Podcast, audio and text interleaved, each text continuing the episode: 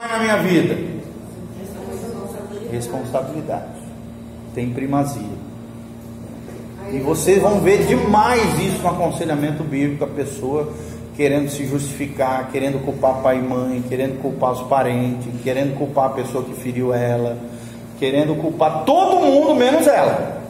Ela é o.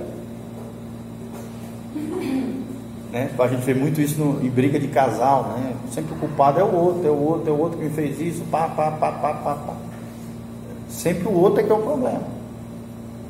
É raro a gente atender um casal onde os dois vêm já quebrantados, humilhados, tratados, dizendo: Não, pastor, o problema sou eu.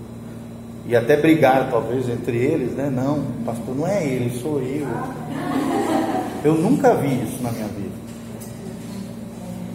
Seria muito mais fácil lidar com um casal assim. Sim ou não, gente? Cada um assumindo as suas falhas, suas... geralmente acusação. Não, mas eu fiz isso porque. Não, mas. Eu já falo logo, ó, gente.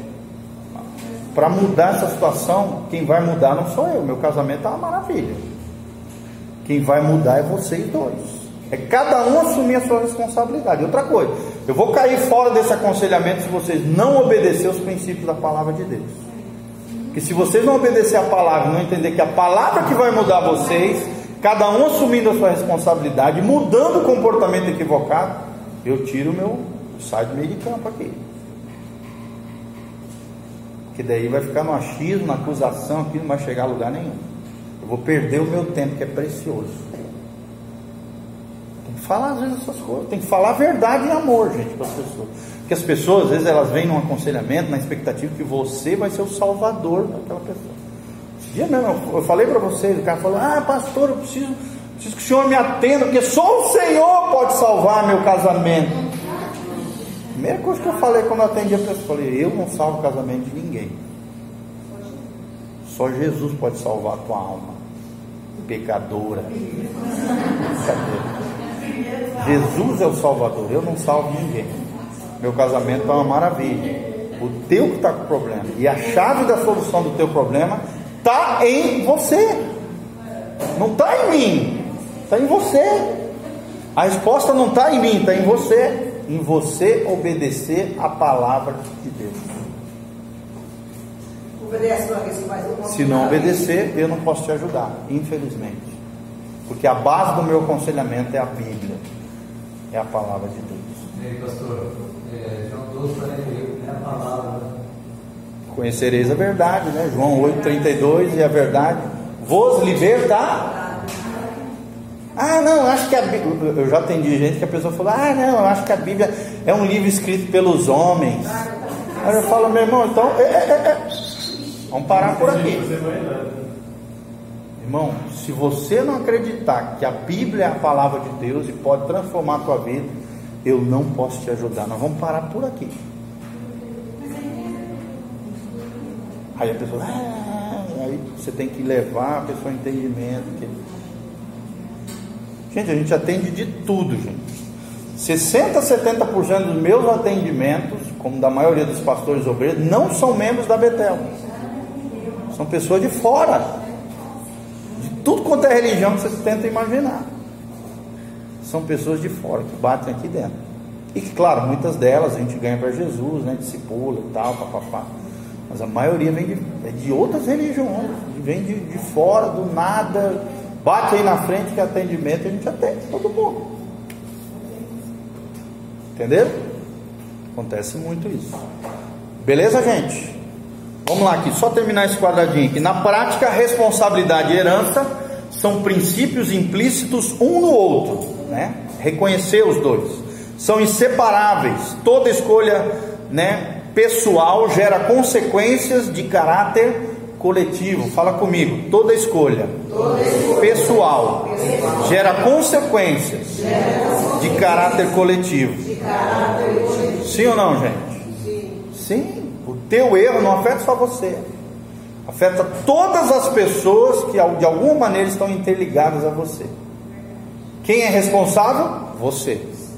Mas vai afetar outros? Vai. Vai afetar. Principalmente pai e mãe com relação a filhos. netos e assim vai.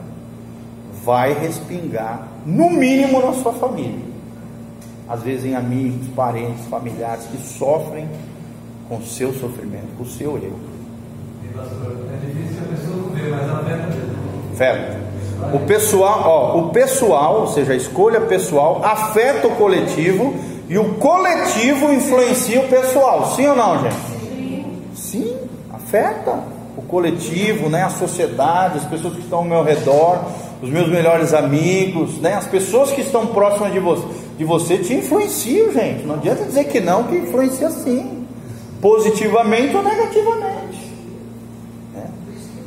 Tanto é que existe até uma teoria dentro da psicologia chamada teoria comportamental, que fala justamente isso. O meio influencia sim o indivíduo.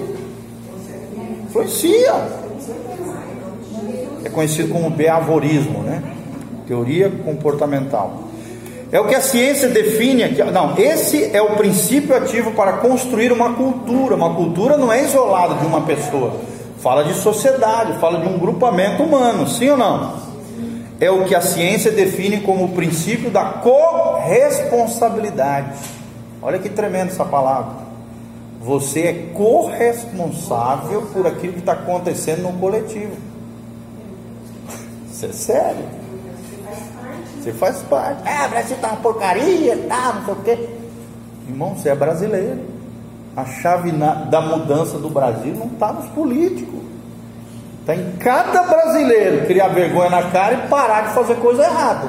Sim ou não? Nós somos corresponsáveis da nossa sociedade. Muitas vezes os políticos só são reflexos da nossa sociedade, gente. E a gente quer transferir a responsabilidade para ele, mas a gente está fazendo um monte de coisa errada. Opa, peraí. Nós somos corresponsáveis. A essência da responsabilidade é a escolha. E a essência da herança é a influência. Fala comigo. Responsabilidade fala de escolha. Herança fala de influência. Vocês estão entendendo? Herança, antepassados, essas questões, fala de influência na nossa vida. Você não é uma ilha isolada, você faz parte de um todo coletivo.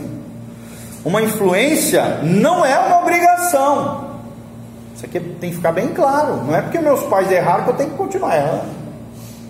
Não sou obrigado a errar, eu posso modificar esse comportamento, essa, essa atitude, essa situação, amém? Uma influência não é uma obrigação. O caráter, o destino e a vida são construídos pelas. Tremenda essa frase aqui, gente. O caráter, o destino e a vida são construídos pelas escolhas. Basicamente temos dois tipos de escolha. Está aqui, nós já lemos várias vezes aqui nas aulas, né? Deuteronômio 30, 19: Pus diante de ti a vida e a morte, a bênção e a maldição. E ainda Deus dá, dá o deixa aqui, dá a dica. Escolhe, pois, a vida, pelo amor de Deus, escolhe a vida.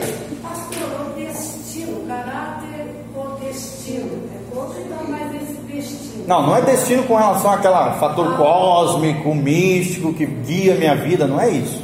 Destino com relação aos dois destinos eternos, céu e inferno. Vida com Deus, vida, ou vida sem Deus, morte espiritual. É nesse sentido, tá? Não é de acreditar num destino que daí eu encontrei o fulano, o ciclano comigo. Não, não é isso. Não é esse tipo de destino místico, esotérico, que aí o misticismo, a nova era ensina. Quando fala aqui de destino, fala de dois destinos eternos: céu e inferno, com Deus e sem Deus, vida ou morte, bênção ou maldição. É nesse sentido aqui, tá bom? Todo mundo entendeu? fala- tem gente que fala que tem destino, ah, está no teu destino. Eu já penso no destino. É, mas aí essa conotação esotérica, mística, como se tivesse uma força universal que guia todos os homens dentro de de um querer. Está errado. Exatamente, é isso que nós estamos aprendendo, a lei da responsabilidade. Pastor, Tá? esse perdão que a gente pede a Deus pelos anos passados são pecados que foram ofensas a Deus? São iniquidades perpetuadas ao longo das gerações. E aí ofendeu a Deus. Exatamente. Erros e falhas que não são, talvez né, não estejam presentes em você, mas que você percebe que de alguma maneira estão afetando a tua vida ou a tua linhagem. No mínimo com perseguição maligna, né? Como por exemplo aquele exemplo que eu citei do, às vezes tu não tem problema com alcoolismo, mas teu filho está sofrendo com isso. E você sabe que o teu pai e o avô tinham problema com isso. Então você vai entrar na brecha em favor dos teus, do teu filho e vai assumir essa responsabilidade de maneira sacerdotal, intercessória, pedindo perdão a Deus pelas iniquidades geracionais dos teus antepassados. Entendeu? assumindo o teu pecado, como os profetas faziam, eles assumiam o pecado de Israel. Eles não falavam Israel pecou, eles falavam nós pecamos contra ti, Senhor. Você vê Daniel fazendo diversas vezes isso, pedindo perdão a Deus. É, Jó fazia isso, oração intercessória pelo pecado dos filhos. Está aí outro exemplo, muito bem colocado. Você vê várias vezes os profetas fazendo, Daniel faz, Jó faz, é, Davi faz em diversos momentos nos Salmos. Essa oração intercessória está em vários episódios da Bíblia, tá? Beleza? Todo mundo entendeu? Vamos parar por aqui. Amém? Glória a Deus.